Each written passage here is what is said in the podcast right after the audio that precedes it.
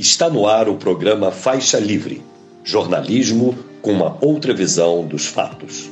Olá, bom dia. Bom dia a você que está conosco nesta sexta-feira, 26 de janeiro do ano de 2024, para mais uma edição do programa Faixa Livre.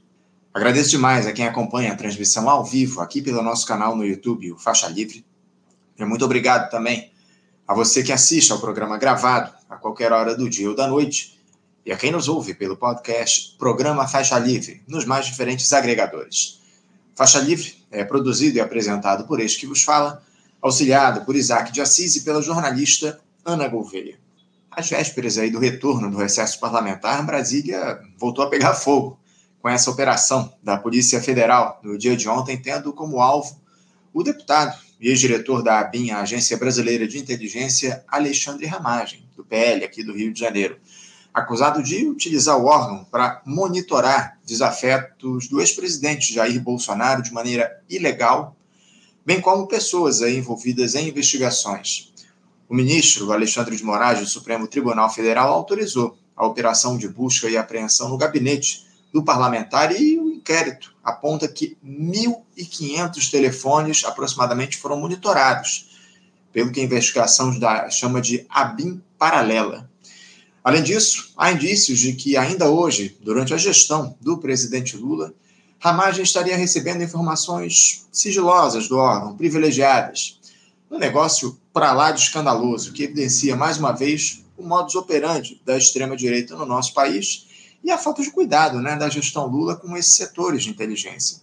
E nós vamos receber aqui na edição de hoje, para comentar esse e outros temas, o deputado federal pelo PSOL, aqui do Rio de Janeiro, Chico Alencar. Daqui a pouquinho ele vai estar aqui conosco. E como vocês sabem, sexta-feira é dia de debate aqui no Faixa Livre. Hoje nós vamos discutir o cenário internacional. O mundo aí à beira de um conflito generalizado, com guerras em quase todos os continentes, tensionamentos, disputas geopolíticas. Será que estamos próximos de um quadro irreversível que nos levará a uma terceira e definitiva grande guerra? Para tratar do assunto, nós contaremos aí com um time de analistas que dispensa comentários. O professor de Geopolítica do Instituto de Relações Internacionais e Defesa da Universidade Federal do Rio de Janeiro, o IRID, lá da UFRJ, Fernando Brancoli, a mestra em Relações Internacionais e pesquisadora na Universidade Estadual Paulista, a Unesp, Daniele Macchio, e o professor de Relações Internacionais na Universidade do Estado do Rio de Janeiro, a UERJ, e também da Fundação Getúlio Vargas, Paulo Velasco. Teremos aí um programa da melhor qualidade para encerrar esta semana.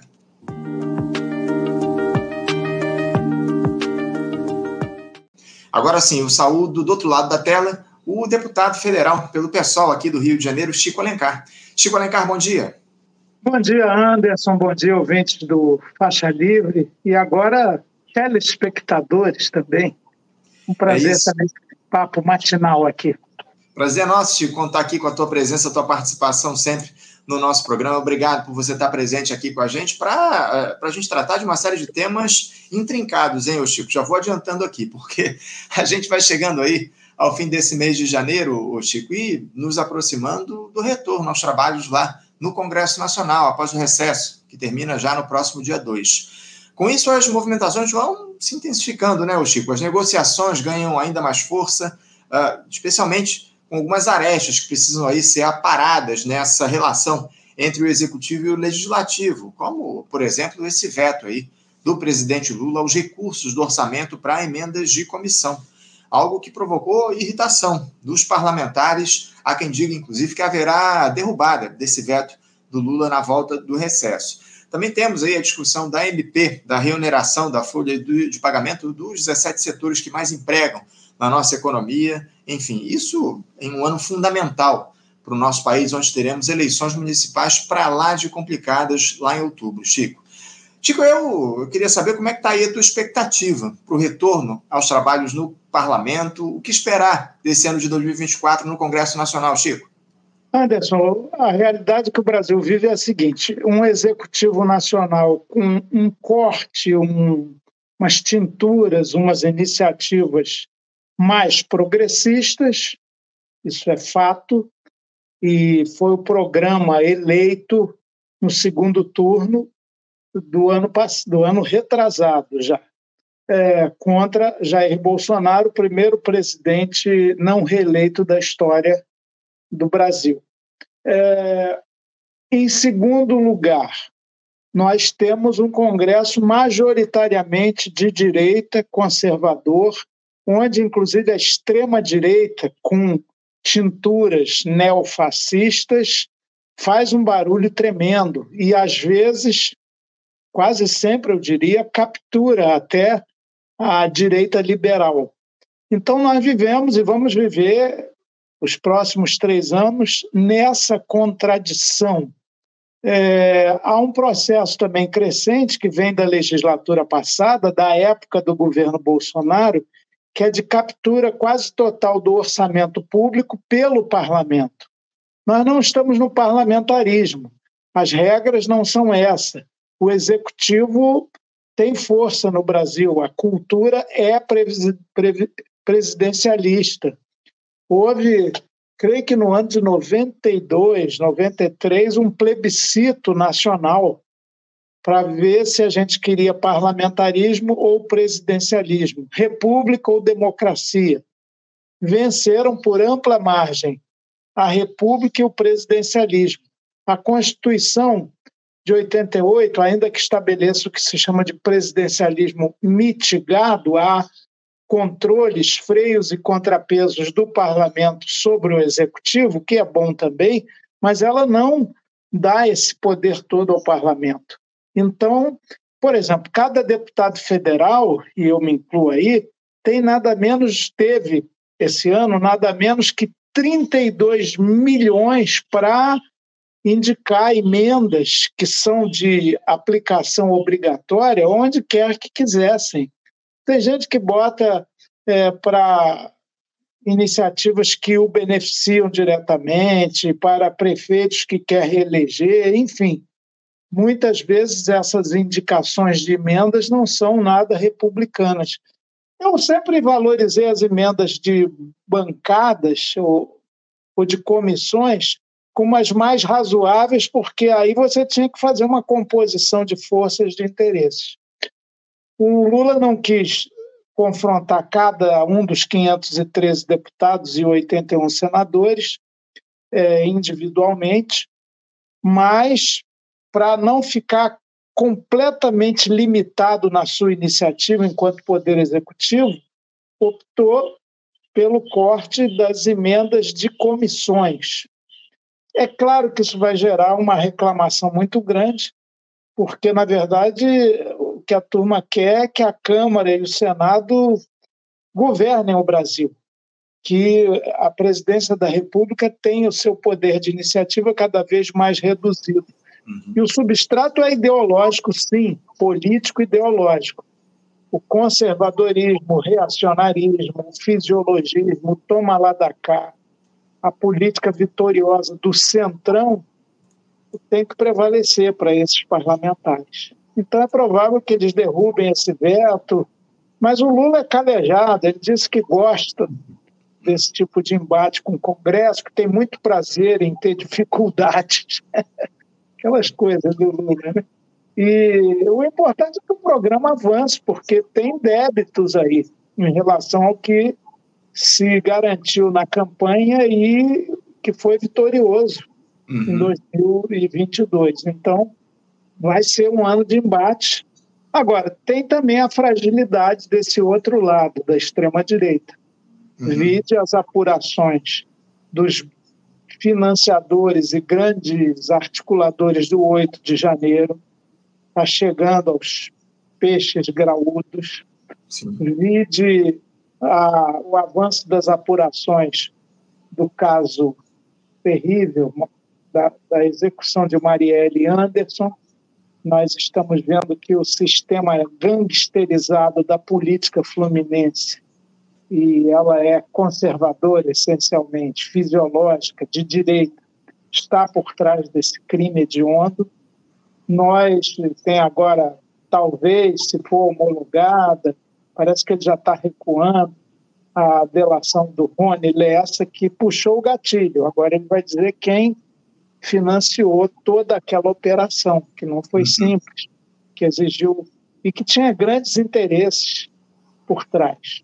Isso. E, por fim, essa situação da ABIN, absolutamente absurda, voltando a funcionar como os órgãos de informação da ditadura, uhum. os centros de informação das Forças Armadas, uh, o SNI, os doicotes, espionando para limitar a atuação de adversários políticos, de ministros, de jornalistas. Tinha uma rede montada a pedido do Bolsonaro, que explicitou isso naquela famosa reunião de, ministerial de 22 de abril de 2020.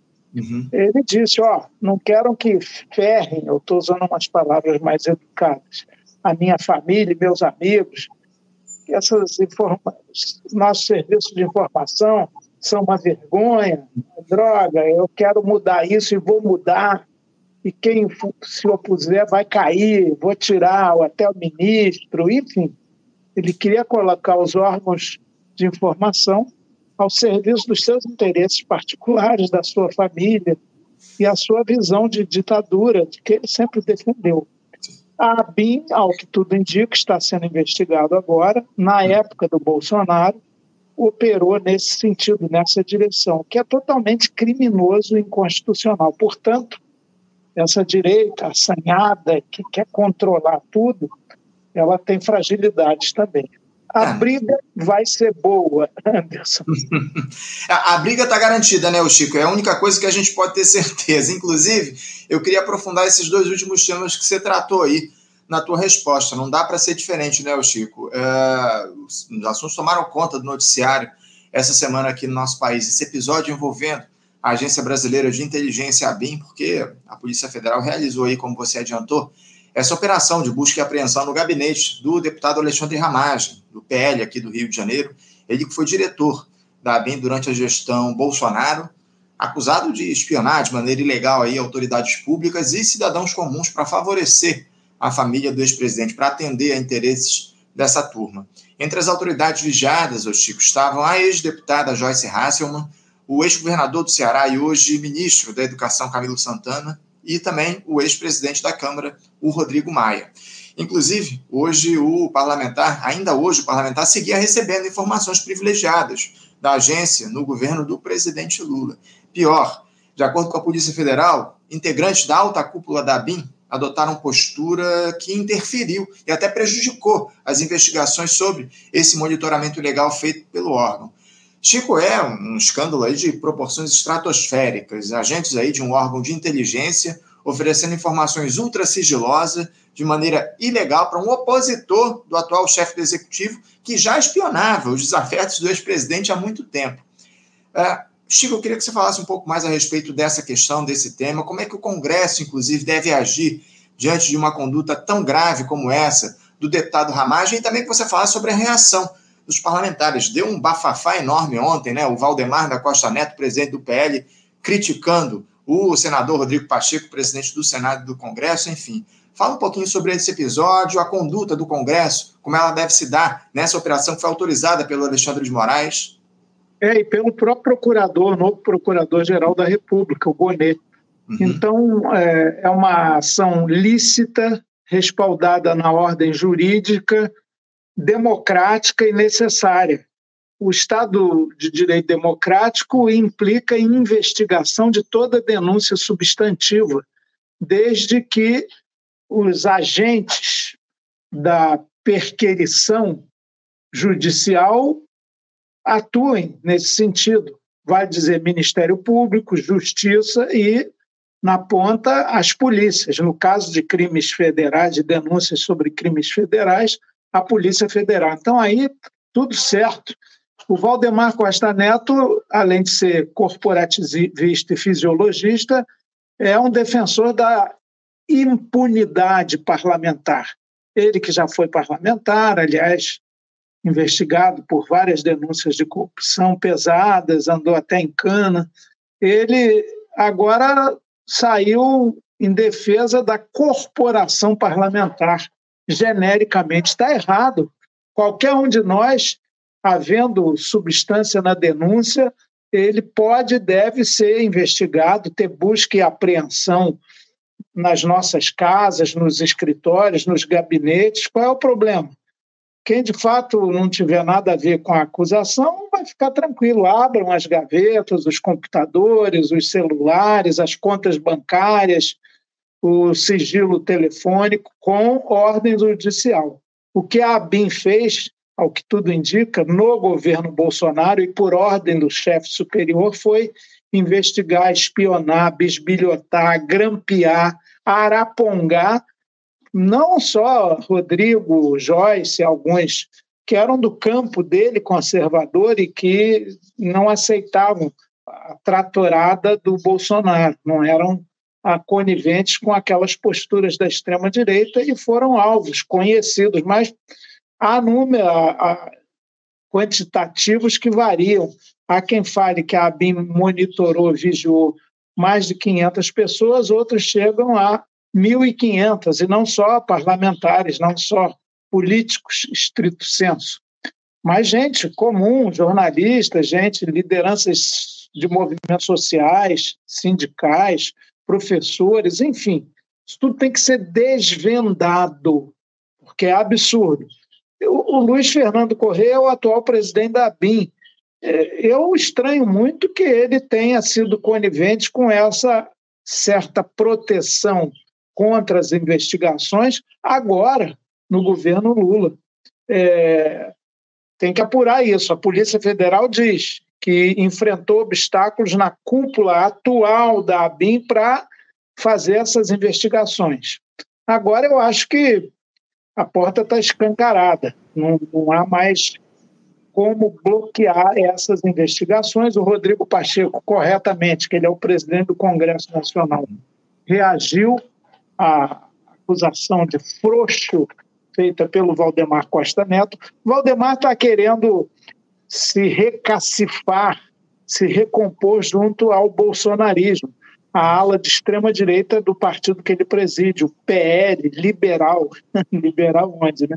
É, porque ele andou elogiando o Lula aí semana passada, semana retrasada, deu um bafafá, o Bolsonaro ficou furioso. Então agora ele está fazendo o jogo dessa turma de quem ele depende, que na verdade quem tem voto não é o Valdemar, é o Bolsonaro. Voto, cacife aí para as eleições municipais. A extrema-direita no Brasil hoje é forte, a gente não pode negar isso. Tem que combater as suas ideias, as suas práticas, as suas iniciativas, as suas posturas. Agora, não é um adversário menor. O Rodrigo Pacheco fez muito bem, fez o elementar. Sim. E o próprio Lira ficou quietinho, ele não está se metendo, até onde eu sei, ele não, não falou contra nem a busca e apreensão no gabinete do Carlos Jordi, que aliás não chama Jordi, ele pegou esse sobrenome, talvez por achar bonito, a família mesmo, o Jordi está reclamando bastante. E é, do Ramagem, ué, tem uma ordem judicial, vai dizer, não, aqui não entra. A imunidade parlamentar é, impede, não é. Nós somos, temos imunidade pelos nossos discursos, palavras, votos, posições, não por ações suspeitas. Não é impunidade, é imunidade, é bem diferente. É aliás, criada em função dos arbítrios constantes da ditadura. A Constituição de 88 garantiu a imunidade parlamentar em função da total devassa que a ditadura fazia, inclusive caçando arbitrariamente mandatos uhum. eleitos pelo povo. Então, não pode confundir as coisas. Essa investigação é necessária, profunda e mais. Anderson, nós começamos a pedir assinaturas para uma CPI da ABIN, nós do uhum. PSOL, ano passado. Boulos, nosso líder, colocou no colégio de líderes essa iniciativa. Houve um silêncio grande, inclusive do PT. E nós começamos a pedir assinaturas, ficamos longe das 171 necessárias para uh, abrir uma comissão parlamentar de inquérito sobre a ABIN e uhum. seus desmandos, seus desvios de função, seus supostos crimes. Vamos retomar essa CPI agora. Acho que fica difícil pessoas de viés democrático, parlamentares recusarem assinar essa CPI. É, eu, eu tenho lá minhas dúvidas se vai vingar essa CPI, porque estamos em ano eleitoral, né, Chico? A gente sabe bem que a turma lá no Congresso Nacional tenta evitar esse tipo de investigação em ano de eleições. Mas e para além disso, é, Chico, eu queria avançar um pouco no nosso papo, porque eu ainda tenho outros temas aqui, eu estou com o tempo meio restrito. Porque a, é, essa operação da Polícia Federal, uh, para, enfim, tentar buscar informações a respeito do Alexandre Ramagem e de toda a trama que o Jair Bolsonaro empreendeu durante o mandato dele, isso, sinceramente, não surpreende. A gente sabe bem como é que era o modus operandi dessa turma. O que me surpreende de verdade é algo que você trouxe, inclusive, na tua resposta. Uh, essa tentativa ou essa inação da direção da ABIN de se impor em relação a isso. O Luiz Fernando Corrêa, como você disse aqui, o novo diretor da ABIN, ele é, é colocado aí como uma figura que, de alguma forma, seguiu uh, permitindo a, as informações sendo, serem entregues ao Alexandre Ramagem. A ABIN, essa estrutura atual da ABIN, continuou oferecendo essas informações sigilosas ao Ramagem. Ô, Chico, o, o presidente Lula, ele tem o controle sobre quem ocupa cargos de confiança no governo dele, o Chico, isso surpreende mais. Por que, que o presidente negligencia os setores de inteligência do Estado? Porque, pelo jeito, a BIM está repleta de bolsonaristas, né, Chico? É, o Lula está vacilando nisso aí. É, primeiro, a demora em substituir cargos de direção, muitos ainda vinculados ao governo passado, o que implica numa postura, numa política, numa visão de Estado, de soberania nacional, de democracia. Então, é uma lentidão muito grande, muito perniciosa. No caso dos órgãos de informação, informação não é espionagem. Informação é são dados, inclusive da, da conjuntura internacional, além da nacional, para favorecer formulação de políticas estratégicas que incluem defesa do Estado Democrático de Direito, sempre ameaçado no Brasil, soberania nacional, sempre ameaçada no Brasil. Isso para isso existem os órgãos de informação. Não é para espionar, bisbilhotar, controlar, perseguir. Na época da ditadura, isso resultava em prisão ilegal, tortura e morte, muitas vezes. Isso é abjeto, isso é inaceitável, isso é indefensável.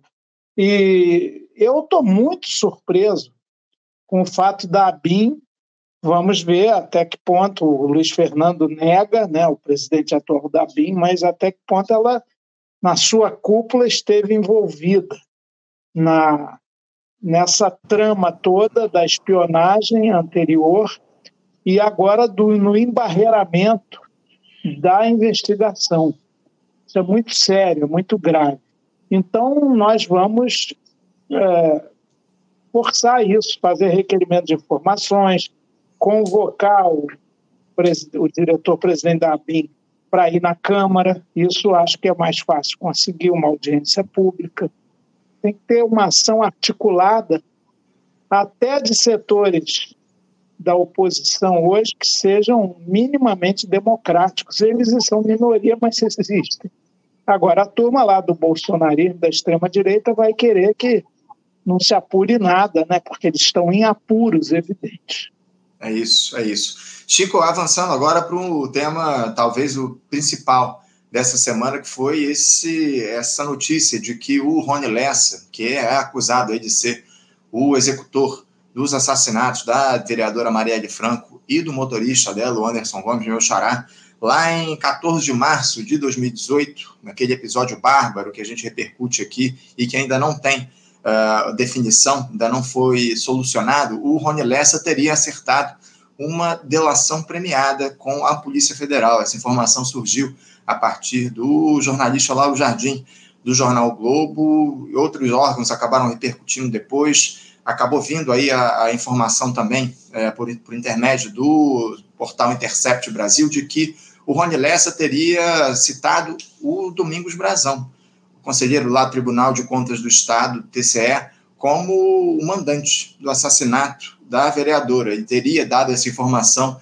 durante essa delação lá à Polícia Federal. Uh, enfim, muitas informações aí que ainda não foram confirmadas pelos órgãos de Estado, uh, dados aí que foram trazidos pela apuração dos jornalistas, mas eu queria que você falasse um pouco a respeito disso, o, o. O Domingos Brazão, em determinado momento aí dessa longa investigação, já chegou a ser citado como possível mandante do assassinato e agora mais uma vez surge o nome dele. Eu queria a tua avaliação e a avaliação do pessoal a respeito dessa possível delação do Rony Lessa, que estaria lá uh, para ser homologada pelo Superior Tribunal de Justiça, justamente por conta da citação do Domingos Brazão, que tem foro por prerrogativa de função, por ser conselheiro do TCE.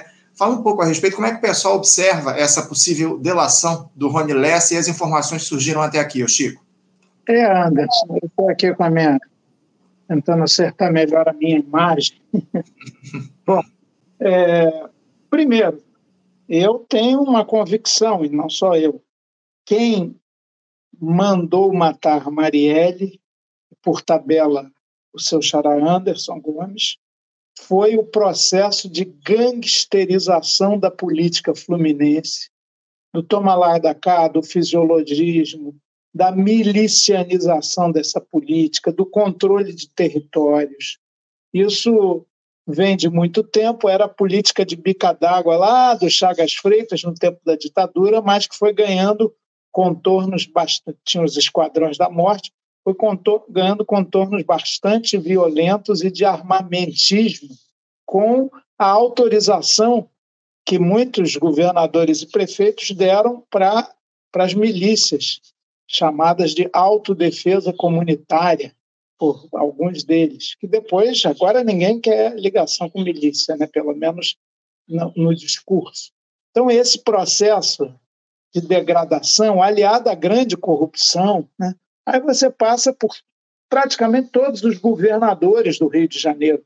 Não por acaso, à exceção de Benedita da Silva, todos foram presos por denúncias que não eram um raio em céu azul, havia substância nas denúncias de corrupção, estão aí ainda respondendo a inquéritos. Acho que não tem mais ninguém preso agora, nem o Sérgio Cabral, mas eles perderam alguns bens, eles ficaram numa situação muito desconfortável politicamente, por mais que reputações no Brasil se re, reergam com muita rapidez até. Então, é, primeiro é isso. Quem mandou matar Marielle foi esse esquema criminoso, fisiológico, bandido de gangsterização da política fluminense. Do baixo nível, não são partidos políticos com doutrinas, ideias e disputadas na sociedade, são aglomerados, ajuntamentos de interesses mesquinhos a partir da reprodução dos próprios mandatos e de escudo de proteção para toda sorte de atividades lícitas e ilícitas. Agora, o fato específico em si, por que a Marielle e quem mandou está sendo apurado agora. Foi bom o governo federal entrar nessa investigação. Aliás, Flávio Dino prometeu isso lá no começo da sua gestão, no início do ano passado, que era uma questão de honra solucionar o caso Marielle Anderson. E a Polícia Federal, que não tem o controle total das investigações, ela colabora, mas está sendo uma colaboração muito eficiente, muito eficaz.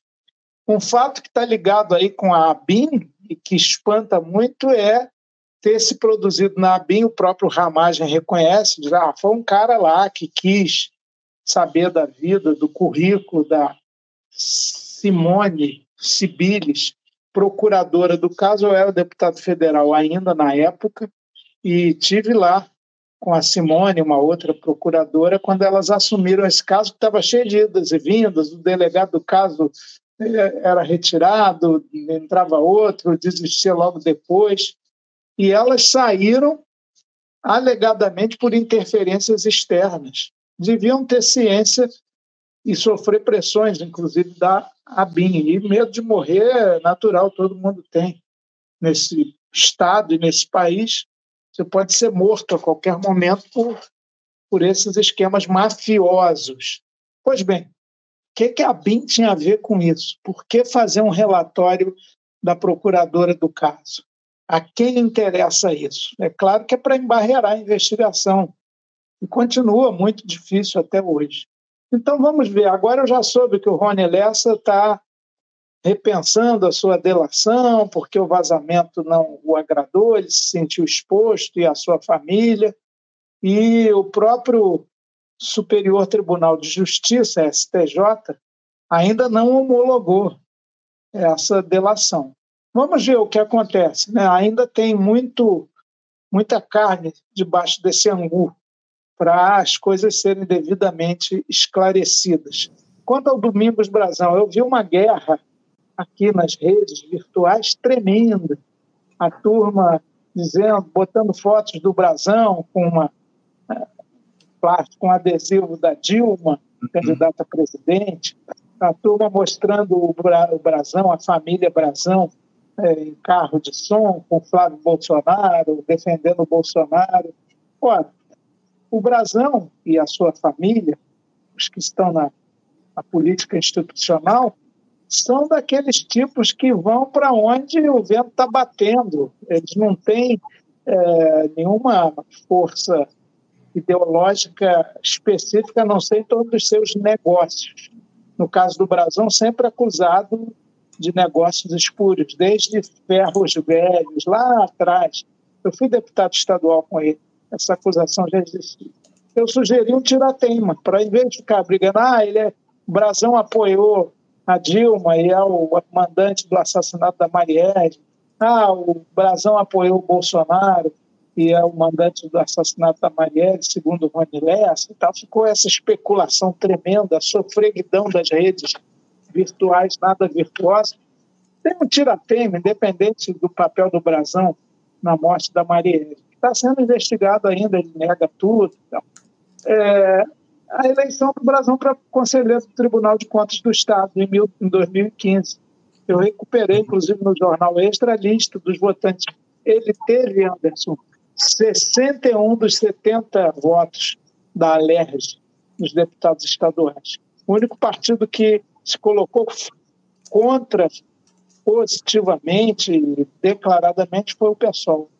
Todos os outros partidos, todos, inclusive o Flávio Bolsonaro, mas também gente do PT, do PCdoB, votou para o Brasão conselheiro do Tribunal de Contas. Sim. E foi a eleição com nomeação mais rápida da história do Rio de Janeiro. Uhum. O Pezão, que era o governador à época, 2015, eu falei, é, publicou o Diário Oficial quatro horas depois da vitória do Brasão, da eleição do Brasão na Alerj. É. Por quê? Porque nós anunciamos que íamos entrar na justiça, havia várias contestações sobre aquela eleição. Então, é, veja, isso já é uma definição de posições. Uhum. Quanto a se ele vai estar mesmo na delação, com elementos sólidos, vamos aguardar. A gente não tem que se antecipar a uma delação que nem homologada foi. Agora, temos que cobrar, sim, a apuração final, o compromisso do governo federal em resolver o caso. Diz o diretor da Polícia Federal atual, que me parece uma pessoa bastante séria, que ainda no primeiro trimestre, isto é, até março, até o fim de março, esse caso terrível, hediondo, estará elucidado. Tomara, né? São já quase seis anos de espera. É isso, é isso. A gente espera, acima de tudo, que haja aí a resolução desse caso, que vai completar seis anos agora no próximo dia 14 de março, como você muito bem trouxe para a gente. Ô, ô Chico, o, é, me chama muito a atenção é, o fato de que alguns setores do nosso campo da esquerda já começaram a adotar, a partir dessa possível delação do nome do, dessa citação do nome do Domingos Brazão, é, criaram aí um slogan: é, quem mandou o Brazão mandar matar Marielle? Ou seja, a impressão que dá, ô Chico, é que, é que setores da esquerda querem empurrar de todo jeito para o bolsonarismo, para a família Bolsonaro, essa, esse mando, né? essa ordem para assassinar, executar a vereadora Marielle. Eu queria que você falasse um pouco a respeito dessa postura aí de determinados campos que do nosso da nossa esquerda que, enfim, é, tentam aí jogar para o Jair Bolsonaro ou para a família dele a culpa pelo assassinato da Marielle, quando a gente não tem nada definido ainda, né, Chico? É, é, eu acho que é uma precipitação negativa. Se quiser matar essa frase é quem mandou Brazão mandar matar Marielle através do vizinho do Bolsonaro. Então, tem que apurar, sim, tem que investigar. Eu acho que, por exemplo, o general Braga Neto, que foi vice do Bolsonaro na chapa, agora derrotado, é, ele era o dirigente maior da intervenção na segurança do Rio de Janeiro à época desse assassinato. Essa tragédia, essa execução aconteceu com uma semana, dez dias da intervenção. Eu fiz parte de uma comissão de deputados que acompanhavam, deputados federais, acompanhávamos a intervenção. E o, sempre que o general Richard, que era o interventor na, na Secretaria de Segurança do Rio, à época, é, começava a falar, ele era muito solícito para conosco, o Braga cortava logo. Falava, não, para, para, atrapalhar as investigações, não informa mais do que ele já falou, tá, deixa para lá, enfim. Ele limitava muitas informações, alegando a necessidade do sigilo, mas ele tem o que dizer sobre essas apurações. Uhum. Tinha a máquina do Exército, da Marinha da Aeronáutica na mão para cuidar da segurança no Rio. Não é possível que ele não saiba nada a respeito. Braga Neto. Outra figura que já foi morta, queima de arquivo, é claro, Adriano da Nobre. Isso. Muito provavelmente ele tinha relações com Rony Lessa. E ele sabia de todas essas ações do escritório do crime, crime aí encomendado, né? Uhum. É, por fim, pelo que eu conheço do Brasão, ele ele tem autonomia de atuação, ele cresceu a ponto de virar conselheiro do Tribunal de Contas, é um cargo vitalício da maior relevância. É, isso significa muita articulação política. E o Brasão é bem proativo, ele, mais até do que os seus irmãos e aparentados na política, ele, ele é muito cheio de iniciativa. Então, acho ele pode ter conversado, combinado, acertado, mas ele não precisa de ninguém que o mande fazer uhum. tal ou qual coisa, a não ser no plano de negócios. Aí, enfim, tudo tem que ser investigado, a gente tem que ter cautela, prudência, até para não reforçar aqueles a quem se pretende acusar pelo aval da inocência. Eu repito, há uma trama articulada há muito tempo no Rio de Janeiro que é de viés conservador, direitista, vale dizer, defensor da sacralidade da propriedade privada, da acumulação de bens, do enriquecimento através da política, que mata, que mata. Uhum. Quando vê seus interesses minimamente contrariados, pode chegar a esse ponto. Então, isso é que tem que ser apurado e os responsáveis devidamente punidos. É isso, e seguiremos acompanhando aqui no Faixa Livre, Chico. Quero agradecer demais a tua participação, a tua presença aqui com a gente, te, aproveitar para te desejar também um feliz ano novo, primeira vez que a gente se fala aqui no programa em 2024 e também um, bom retorno aí aos trabalhos lá no Congresso Nacional. Na próxima semana, dia 2, o, termina aí o recesso parlamentar e o Chico volta lá às discussões no Congresso. Enfim, Chico, mais uma vez, um ótimo ano para você, um bom trabalho lá no Congresso em 2024 e que a gente possa conversar aqui trazendo boas notícias ao longo desse ano, tá bom, Chico? Tomara antes, vamos, vamos lá. Aliás, eu já estou voltando para Brasília no domingo para participar da Conferência Nacional de Educação, muito importante, que vai ser palco também de embate sobre concepção de educação, essa visão retrógrada da tal escola sem partido, da militarização do ensino, do ensino familiar doméstico preponderando contra a escola pública democrática de qualidade, com pensamento crítico, janelas abertas para o mundo, ponte entre a razão e o coração. Já vamos começar a atuar agora, a partir de domingo, que é a nossa obrigação. Muito obrigado, Anderson, estou sempre à disposição. Obrigado, Chico, pela sua participação, bom trabalho aí, um abraço, até a próxima, Chico. Obrigado. Conversamos aqui com o deputado federal, pelo pessoal aqui do Rio de Janeiro, Chico Alencar, falando aí sobre uma série de temas, né? Falamos sobre o caso Marielle Franco, falamos sobre essa operação de ontem da Polícia Federal lá no Congresso Nacional, lá na Câmara dos Deputados, pra, de busca e apreensão em relação ao deputado federal Alexandre Ramagem, nesse episódio envolvendo a Agência Brasileira de Inteligência, há bem esse escândalo aí durante a operação, a, o governo do presidente Jair Bolsonaro, enfim, a BIM utilizada ali como órgão de espionagem para favorecer o ex-presidente, enfim, temas importantes que a gente trouxe aqui no nosso debate, na nossa entrevista de hoje, abrindo faixa livre com Chico Alencar. Você, ouvinte do Faixa Livre, pode ajudar a mantê-lo no ar. Faça sua contribuição diretamente na conta do Banco Itaú, agência 6157, conta corrente 99360, dígito 8. Esta conta encontra-se em nome do Sindicato dos Professores do Município do Rio de Janeiro e região, o Simpro Rio, uma das nossas entidades patrocinadoras, mas seus recursos são destinados exclusivamente para o financiamento do nosso programa. Você pode fazer sua doação de qualquer valor, utilizando também a nossa chave Pix, que é ouvinte@programafaixalivre.com.br. Sua contribuição é fundamental para a manutenção desta trincheira progressista no ar.